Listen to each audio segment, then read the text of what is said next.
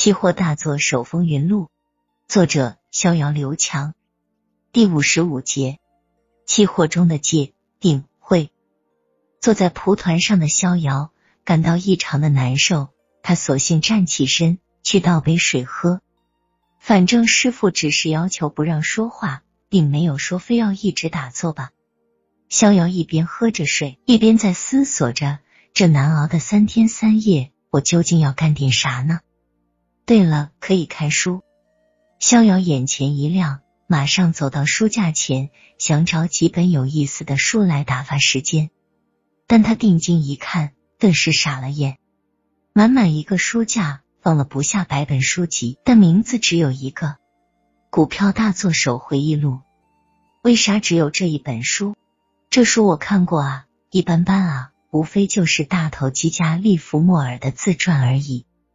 据说这家伙最后还开枪自杀了，这么说也不是什么善终啊？为啥要只看他一个人的书籍？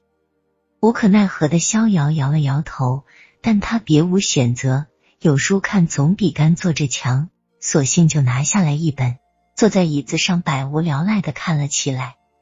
刚刚打开《股票大作手回忆录》的第一页，逍遥就震惊了。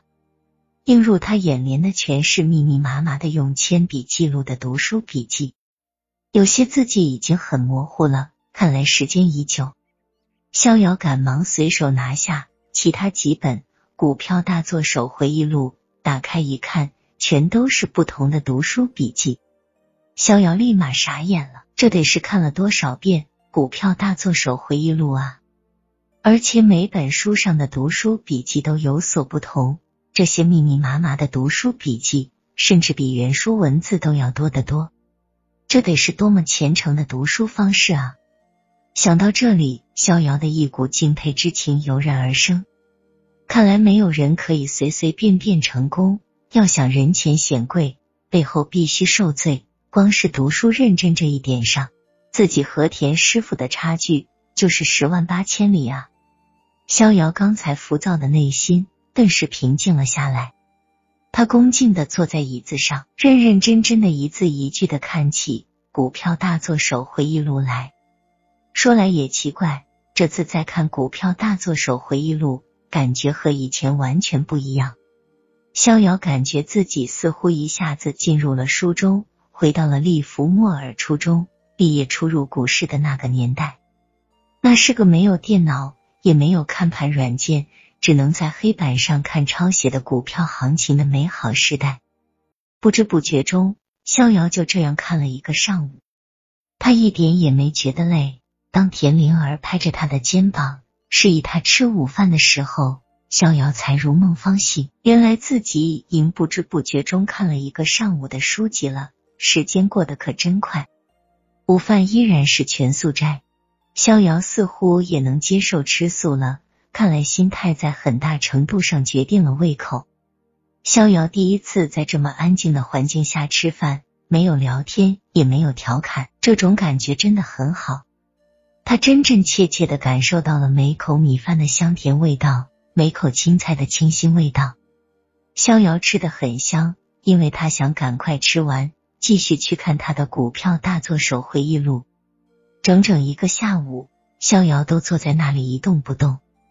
他整个人都沉浸在《股票大作手回忆录》里，主人公跌宕起伏的人生轨迹之中，那种感觉实在太美妙了。整整一天居然就这样不知不觉的过去了。躺在床上睡觉的逍遥都觉得不可思议，自己居然真的一整天没有说一句话，而且他一点也不觉得难受了，反而觉得这种安静的感觉很享受，真的不可思议。第二天，逍遥已经能很享受的去止语看书了。他看得很慢，因为老师的读书笔记实在是太多了。看完原书又要看读书笔记，真的让逍遥感慨良多。原来高人是这么看书的。以前自己看书一目十行，只是看看故事剧情，更愿意看看书中主人公的八卦剧情，真是惭愧啊！原来田老师这么多年来。只看这一本《股票大作手回忆录》，就至少看了上百遍，难怪人家对期货理解的这么深刻。书读百遍，其义自现。原来真有此事啊！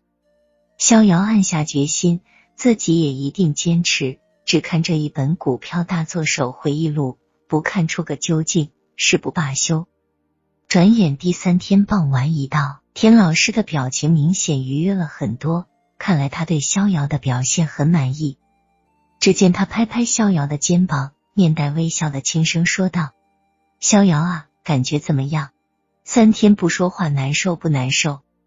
不难受，师傅，我正看得上瘾呢。这样安安静静的看书，感觉真好。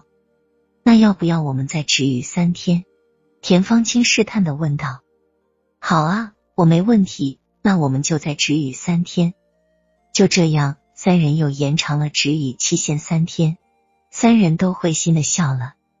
六天止语转瞬即到，逍遥感到自己的内心安定了许多，不再有那么多的妄想，也不再那么的着急，而是感到一种发自内心的宁静力量。这种奇妙的感觉他从未有过。多年以后，逍遥才明白。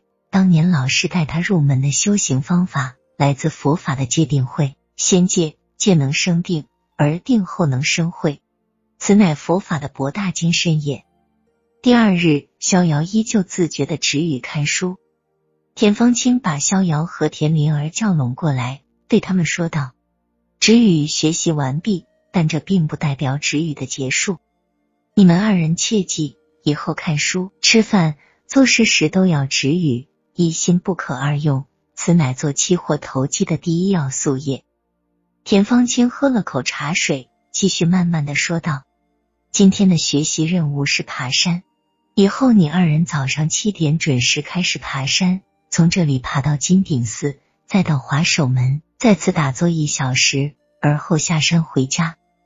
下午继续看书，切记从今天起。”你们只许看《股票大作手回忆录》的第一节，要反复的看，除了文字，还要仔细看我的读书笔记。